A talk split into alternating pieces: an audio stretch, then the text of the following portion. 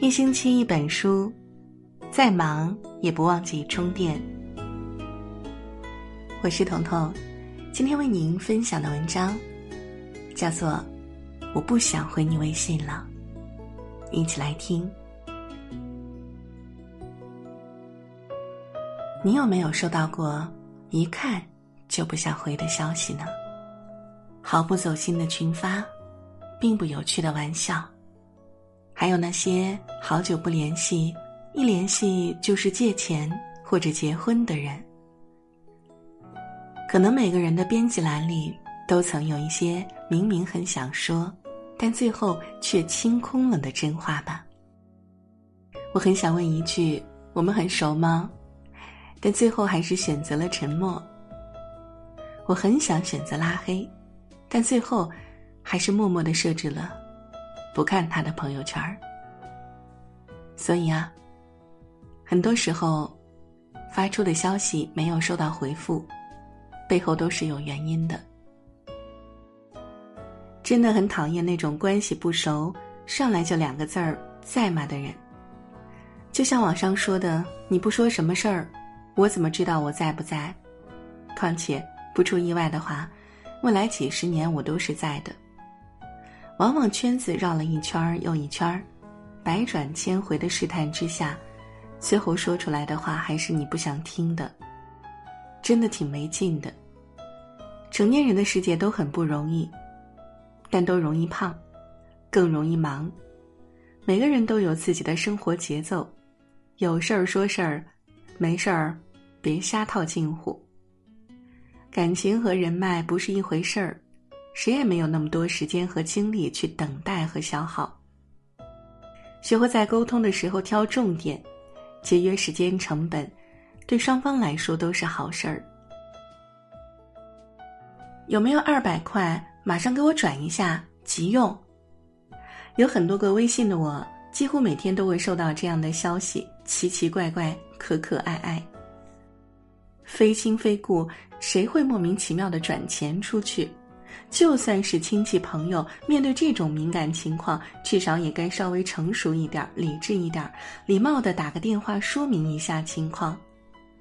每个人都该为自己的行为负责，少麻烦别人，多依靠自己，不冒犯别人，同时也是尊重自己。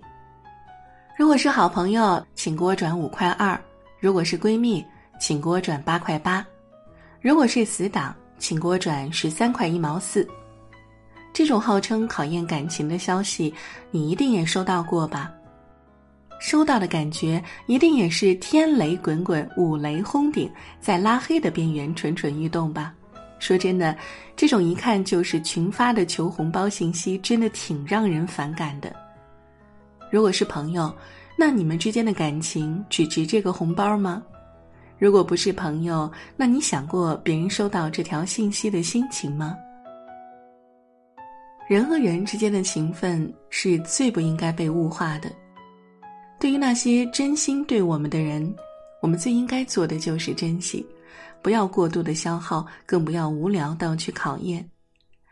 在一段关系中，适当的主动付出，可能比索取会更有意义和成就感。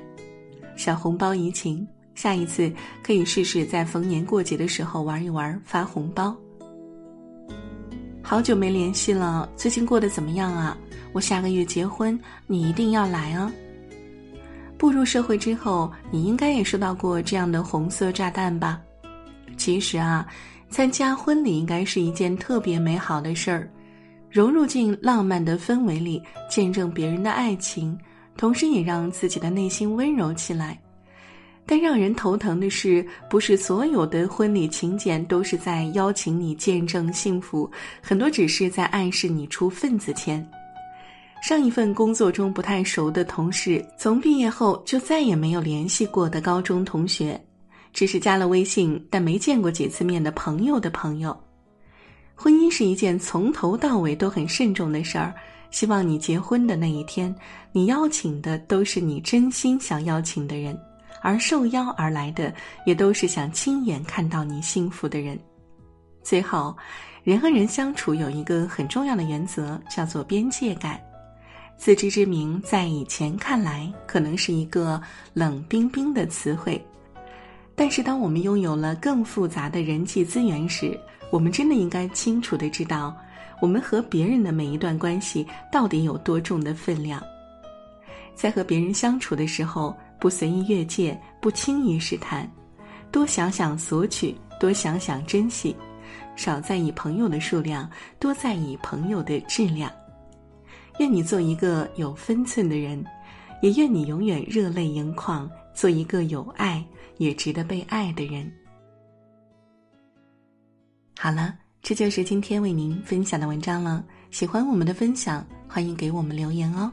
我是彤彤，晚安。